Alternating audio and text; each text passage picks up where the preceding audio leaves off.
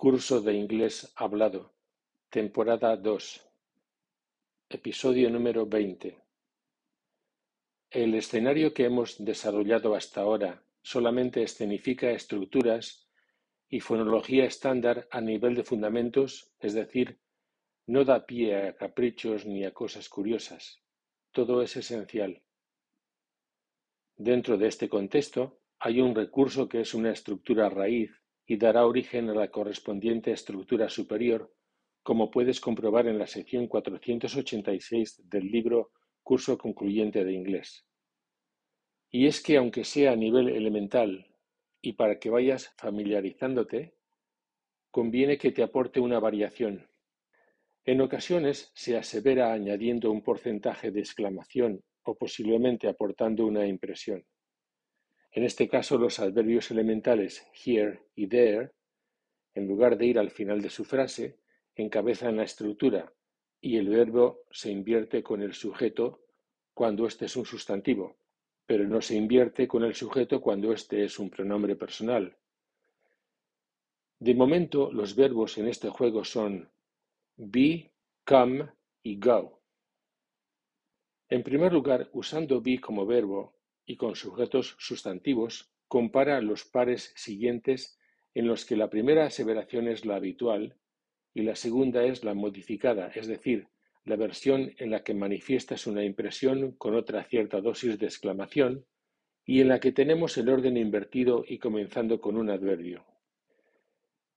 Mi equipaje está aquí. My baggage is here. Aquí está el equipaje. Here's my baggage. Sus papeles están aquí. His papers are here. Aquí están sus papeles. Here are his papers. Helen está allí. Helen's there. Allí está Helen. There's Helen. Las otras personas están allí. The other people are there. Allí están los otros. There are the other people.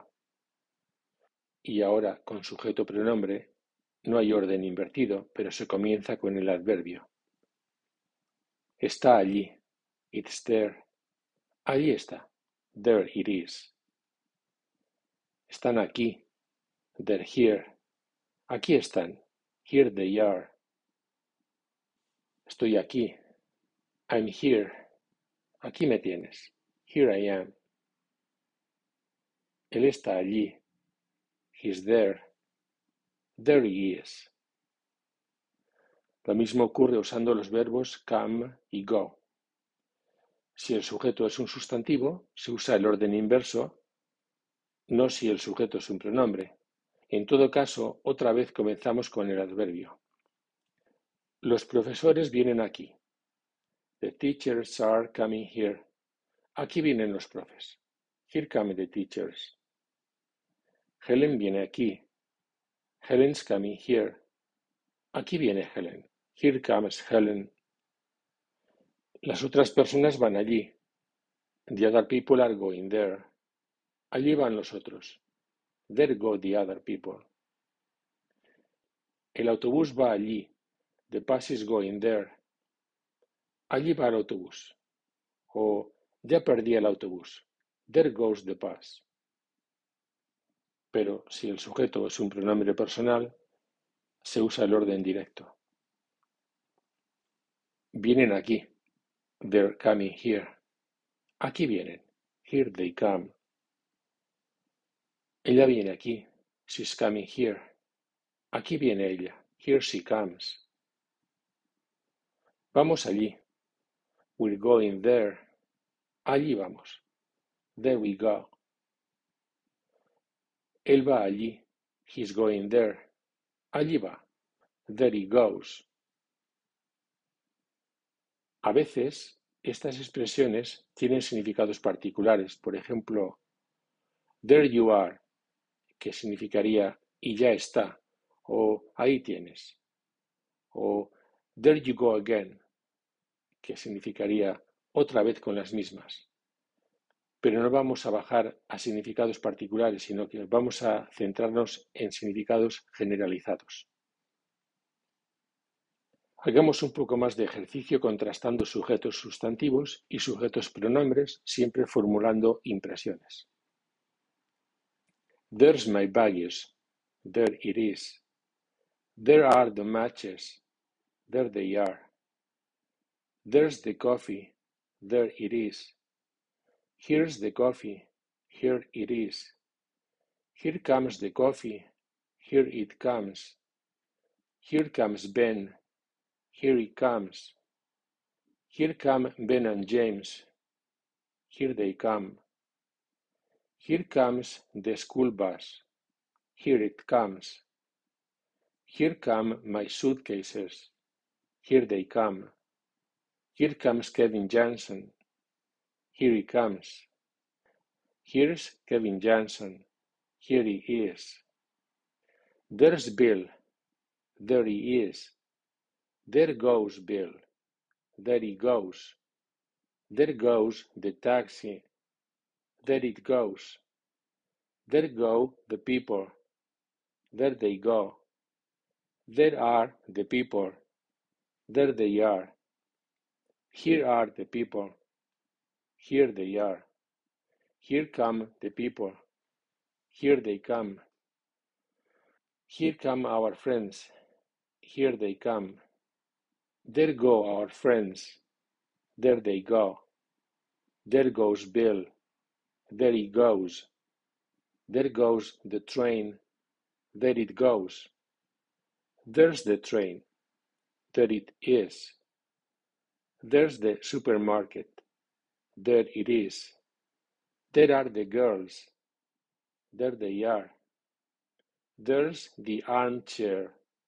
There it is. There's the dining room. There it is. There's Miss Miller. There she is. There's First Street. There it is. There's Jim. There he is. There's the gym. There it is. There's the greenhouse. There it is. There's Pete. There he is. There's the White House. There it is. Here's the White House. Here it is. Here's the meeting. Here it is. Here's Mike. Here he is. Here comes my new car. Here it comes. Here comes Ted. Here he comes. Here comes Donald. Here he comes. Sin que tenga nada que ver con el tema anterior, dado que va a ser muy breve y encajando de lleno en las preguntas B con palabras interrogativas, te traigo aquí la construcción de preguntas que se hacen para averiguar la procedencia de alguien. Por cierto, te recuerdo que son preguntas B aquellas en las que la palabra interrogativa who, where, how, etc. no son sujeto. Las preguntas orientadas a averiguar la procedencia de tu interlocutor pueden ser dos, una basada en el uso de be y otra basada en el uso de come. Después verás que usando ambos verbos be y come simultáneamente, preguntas de dónde viene alguien o algo en el momento. Los acentos y perfiles de las preguntas y respuestas son básicas en los siguientes ejemplos y cambian al modelo de pregunta teledirigida cuando por contraste son dirigidas sobre otra persona. En primer lugar, componiendo preguntas con be. ¿De dónde eres? Where are you from? Soy de York. I am from York. ¿Y Anne? ¿De dónde es? Where's Anne from? Es de España. She's from Spain. ¿De dónde es él? Where's he from? ¿Y él de dónde es? Where's he from? ¿También tú eres de allí? Are you from there too? Y ahora componiendo preguntas y respuestas con come. ¿De dónde eres? Where do you come from? Soy de York. I come from York. ¿Ian de dónde es? Where does Ian come from? es de España. She comes from Spain. ¿De dónde es él? Where does he come from? ¿Y él de dónde es? Where does he come from? ¿También tú eres de allí? Do you come from there too? Ahora te voy a decir las dos formas juntas para que compares, con el mismo significado. ¿De dónde eres? Where are you from? Where do you come from? Soy de York. I am from York. I come from York. ¿Y Anne de dónde es? Where's Anne from? Where does Anne come from? Es de España. She's from Spain. She comes from Spain. ¿De dónde es él? Where's he from? Where does he come from? ¿Y él de dónde es? Where's he from? Where does he come from? ¿También tú eres de allí? Are you from there too? Do you come from there too? Como te adelanté, se puede preguntar por la procedencia de las cosas. Por ejemplo, este cristal es de Murano. This glass comes from Venice. Y como te dije, cuando quieres preguntar por el lugar de donde viene alguien o algo, se recurre a la construcción estándar con be más come. ¿De dónde vienes? Where are you coming from? Vengo de casa. I'm coming from home. Yo vengo del trabajo. I'm coming from work. ¿De dónde viene él? Where's he coming from? Viene del centro.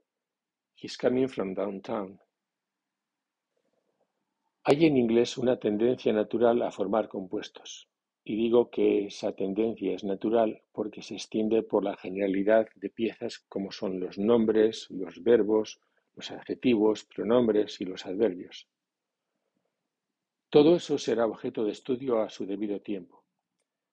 De momento, en el episodio siguiente, estudiaremos la creación de nombres compuestos en cuanto contrastados con frases, apoyándonos en el libro Curso Concluyente de Inglés, sección 306.